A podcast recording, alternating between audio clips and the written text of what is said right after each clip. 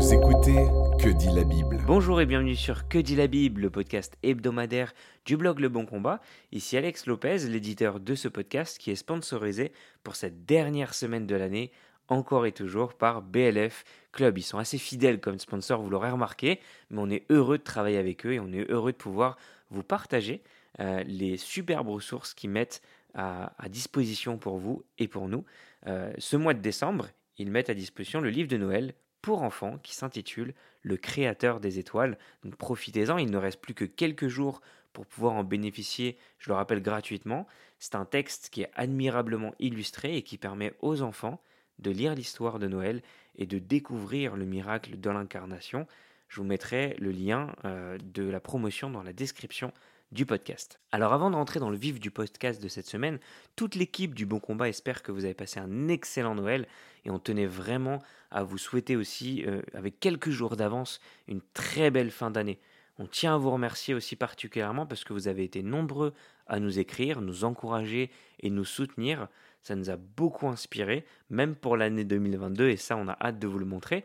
Mais vous n'êtes pas oublié, bien au contraire, vous contribuez à faire vivre ce blog, ces podcasts, ces articles et tout le contenu. Euh, on a hâte de continuer nos séries de podcasts en 2022 avec vous. Alors la semaine dernière, Guillaume, euh, tu nous as expliqué pourquoi il fallait que Jésus soit Dieu et homme, donc le Dieu homme, afin de nous sauver. Et dans notre podcast de juin, nous répondions à la question de Jacquino en affirmant que Marie était Théotokos, c'est-à-dire mère de Dieu, et en reprenant ces deux sujets, Guillaume, j'ai une question pour toi en ce, lendemain, presque surlendemain de Noël. À quel moment Jésus devient-il le Dieu homme? J'attaque sans attendre avec ma première question. Est-ce que ça pourrait être au moment de son baptême que Christ est devenu le Dieu homme? Alors non, Alex, hein, ce n'est pas à ce moment-là, et je te rappelle ce que j'ai dit lors de l'épisode précédent, justement, où on parlait de la nécessité du Dieu homme pour l'œuvre de l'expiation et même pour l'œuvre de l'incarnation. J'avais expliqué qu'il y avait trois grandes hérésies christologiques, trois, grandes, trois grands types d'hérésies qui euh, arrivaient mal à penser euh, l'union des deux natures de Christ. Il y a celle qui ne parvenait pas à penser sa pleine divinité, j'avais cité les Ariens, j'aurais pu en citer d'autres. Hein. Il y a celle qui n'arrive pas à penser sa pleine humanité, j'avais mentionné les Docètes, là encore j'aurais pu en citer d'autres. Et puis il y avait ces hérésies qui n'arrivent pas à penser l'unité du Christ, l'unité des deux natures, les monophysites, euh, du grec monos et de phusis, nature, qui affirment que, que le Fils n'a qu'une seule nature, qu'elle est divine, cette dernière ayant euh, absorbé la nature humaine. Et puis j'ai mentionné aussi les nestoriens, qui tirent leur nom de, de Nestorius, patriarche de Constantinople, mort en 451. Les nestoriens acceptent l'idée de deux hypostases, l'une divine, l'autre humaine, qui, coexistent en Jésus-Christ. Euh, donc ils acceptent l'union hypostatique, mais ce qu'ils rejettent, c'est la possibilité d'attribuer à chaque nature du Christ ce qui relève de l'autre. Ils rejettent donc ce qu'on appelle parfois en langage technique la communication des idiomes, la communication des propriétés de chaque nature. Donc par exemple, les nestoriens rejettent l'idée de la souffrance de Dieu et de la mort de Dieu. Ils contestent que, que, lorsque Christ, le Dieu homme, meurt à la croix, Dieu meurt selon l'homme, c'est-à-dire que Dieu ne meurt pas selon sa nature, mais en tout cas il expérimente la mort à cause de l'union hypostatique, mais il l'expérimente selon l'homme. On avait aussi fait un podcast, je le rappelle, sur le Théotokos, sur Marie Mère de Dieu, comme tu euh, le rappelais en introduction. Alors pourquoi est-ce que ce n'est pas au moment de son baptême que euh, Jésus est devenu le Dieu homme? Eh bien tout simplement parce que euh, ça euh, impliquerait qu'il fût un moment où Jésus n'était qu'un simple homme et que finalement euh, son humanité existait non seulement comme une nature mais aussi comme une personne. Si jamais Jésus à un moment donné devenait le Dieu homme alors qu'il existait comme une personne humaine auparavant, eh bien cela amènerait à penser que nous sommes en quelque sorte des adoptionnistes. Qu'est-ce que c'était que l'adoptionnisme Eh bien c'est une doctrine, une position, une hérésie qui trouve son origine chez un nommé Théodote de Byzance au IIe siècle.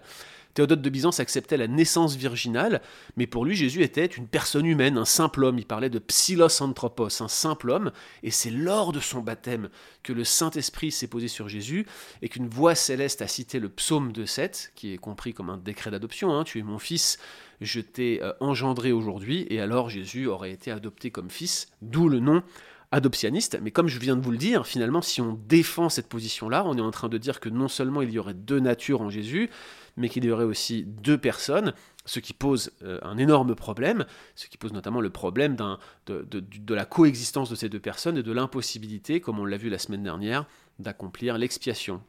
Merci Guillaume, alors on va enchaîner avec notre deuxième question. Est-ce que ce serait au moment de sa naissance que Jésus serait devenu le Dieu homme?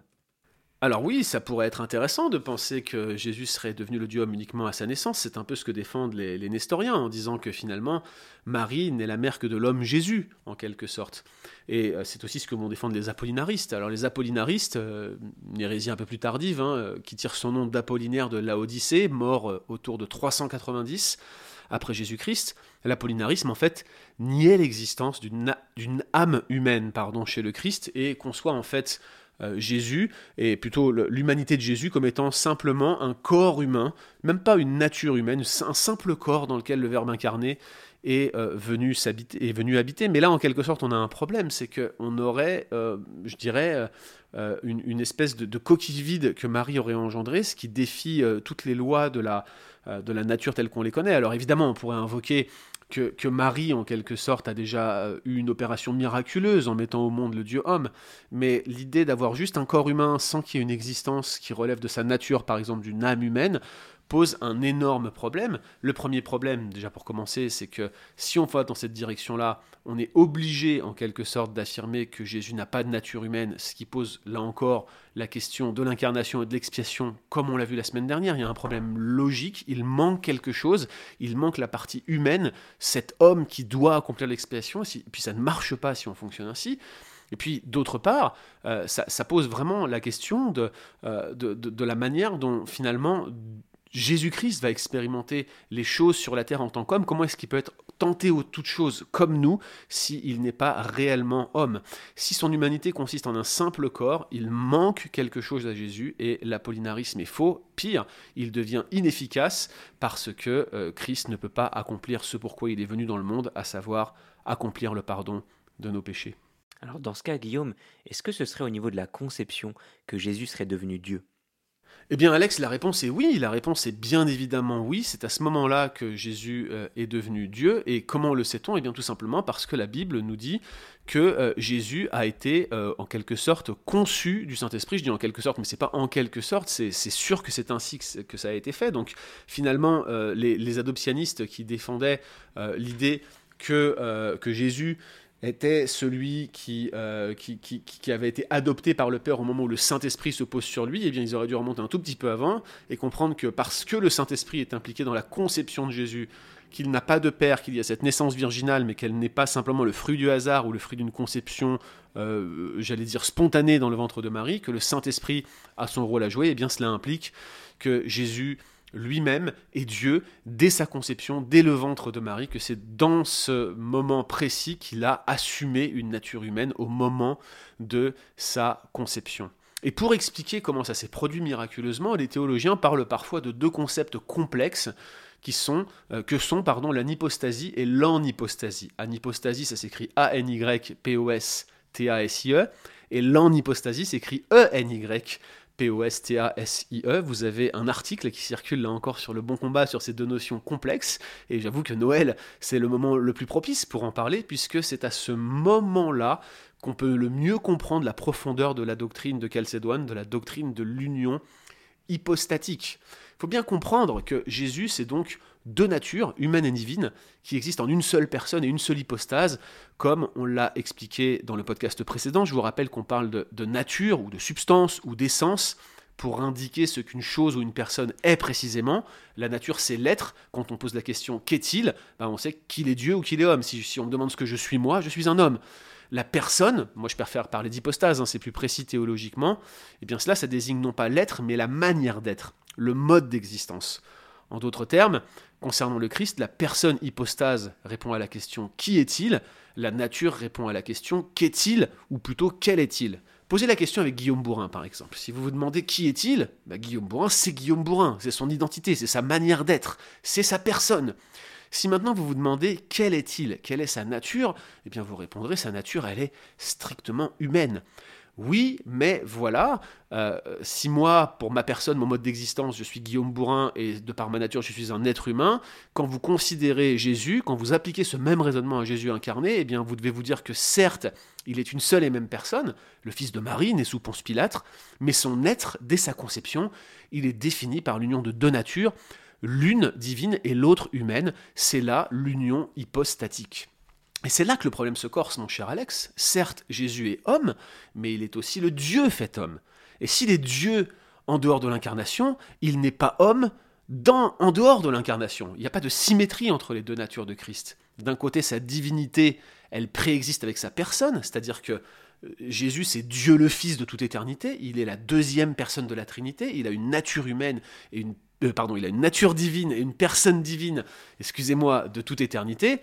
En revanche, sa qualité d'homme, autrement dit sa nature humaine, elle s'ajoute lors de l'incarnation, et elle s'ajoute de manière décisive d'ailleurs, elle s'ajoute pour toujours. Autrement dit, pour reformuler, Dieu existe personnellement en tant que Dieu de toute éternité, il est Dieu le Fils, nature divine, personne divine, et sa nature humaine s'ajoute au moment de l'incarnation, au moment de la conception miraculeuse dans le ventre de Marie. Et c'est là que ces fameuses notions d'anipostasie et d'anipostasie interviennent.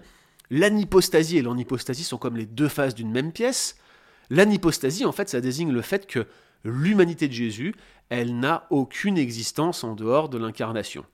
La nature humaine du Christ tire sa manière d'être, son mode d'existence de celle de Dieu. Elle n'existe pas en dehors de soi, elle n'a pas de personnalité qui lui est propre. L'anipostasie est donc l'absence d'une personne humaine distincte de la deuxième personne de la Trinité préexistante. Je reformule, il n'y a qu'une seule personne en Jésus, elle est éternelle, il ne fait qu'assumer, on ne fait que lui ajouter une nature humaine lors de l'incarnation. Elle indique donc cette anipostasie que Christ n'est pas venu habiter une personne humaine existant avant l'incarnation, par exemple une coquille vide dans le ventre de Marie comme le défendaient les apollinaristes, ou un homme, une personne humaine qui existait au moment de son baptême comme le défendent les adoptionnistes. Il n'est pas non plus rentré dans un embryon déjà formé dans le ventre de Marie, ça ça serait l'erreur dite des ébionites, en tout cas c'est une erreur proche que celle qu'il défendait, ces ébionites. Ainsi l'humanité que Jésus insume, elle est euh, impersonnelle, en grec anupostatos, elle n'avait pas d'hypostase propre en dehors de l'union hypostatique, la nature humaine de Jésus, c'est juste une nature qui s'ajoute à sa personne, sa personne divine de toute éternité. C'est comme ça qu'il devient le Dieu homme pour l'éternité future, aussi incroyable et incompréhensible que cela puisse paraître. Ça, c'est l'anipostasie. Il n'y avait pas de personne humaine existant avant l'incarnation. Maintenant, le corollaire de cela, la deuxième phase de la pièce, c'est que euh, finalement, euh, la nature humaine du Christ, elle reçoit son existence de celle de Dieu, et notamment dans sa manière d'être, sa manière d'être qui est celle de la parole incarnée. Cette manière d'être, cette hypostase, elle lui confère l'existence dans l'événement de l'union hypostatique, c'est ainsi qu'elle possède un être concret, elle devient personnelle en Jésus, elle est en hypostatos. Autrement dit, le Christ a assumé une vraie nature humaine, mais pas une personne humaine. La personnalité de l'union hypostatique, c'est celle de Dieu le Fils. Peut-être, euh, cher Alex, nos lecteurs se demandent pourquoi est-ce que c'est si important. Ah, je pense aussi, et je pense qu'il n'y a pas que nos auditeurs qui se posent cette question. Du coup, pourquoi est-ce que c'est si important, Guillaume? Est-ce que tu peux nous éclairer? Alors, Alex, c'est si important parce qu'il s'agit d'exclure finalement que la nature humaine formée en Marie, elle ait euh, existé ne serait-ce qu'un seul instant par elle-même. Je le redis, hein, si la nature humaine de Jésus avait une existence personnelle propre, euh, à part celle de, la parole de Dieu, à part celle de l'incarnation, eh bien Jésus n'aurait été qu'un homme, certes un homme intime avec Dieu, un homme en communion avec Dieu, mais ce n'aurait pas été Dieu, et donc l'expiation n'aurait pas pu être accomplie, il n'aurait pas pu faire l'œuvre pour laquelle il s'est incarné. Donc c'est très important de maintenir ces notions. Et puis l'autre exemple euh, que je voudrais donner, c'est la conformité au témoignage biblique. Parce que la Bible, elle s'abstient soigneusement de dire que le Fils, ou que le Verbe, ou que la parole, ou que l'incarnation, elle a finalement assumé un homme, comme si l'homme était déjà constitué, ou qu'elle s'est unie à un homme. Vous ne trouverez pas ces données dans les Écritures. Et ce qui est remarquable, c'est la, similarité de langage utilisée par euh, une pléthore d'auteurs bibliques différents. On a parlé de Jean à plusieurs reprises hein, dans sa première épître ou, même dans son prologue de l'Évangile, Jean 1,14 en particulier, la parole a été faite chair. Mais regardez chez vous ces références, Romains 8,3, Romains 8, Hébreux 2,14, regardez euh, la, similitude euh, des hommes en laquelle il est entré, encore une fois Romains 8,3, mais surtout Philippiens 2,7, Hébreux 2,17, et je pourrais vous citer de nombreux autres passages. Bref, il faut maintenir que Jésus devient le Dieu homme dès sa conception, qu'il n'a jamais existé euh, en tant qu'homme, indépendamment de son existence divine. La nature humaine de Jésus est créée spécifiquement pour l'union hypostatique, pour l'incarnation, et elle n'a pas d'existence propre en dehors de l'incarnation, c'est l'anipostasie en hypostasie, et c'est absolument nécessaire en cette période de Noël de le maintenir, mon cher Alex? Merci Guillaume, c'était un vrai plaisir d'avoir pu enregistrer le dernier épisode de Que dit la Bible de l'année 2021. Euh, on espère que le sujet de l'incarnation et de la divinité de Christ aura pu trouver oreille attentive, mais vous aura aussi passionné, tout comme ça nous a passionné de pouvoir faire ces podcasts.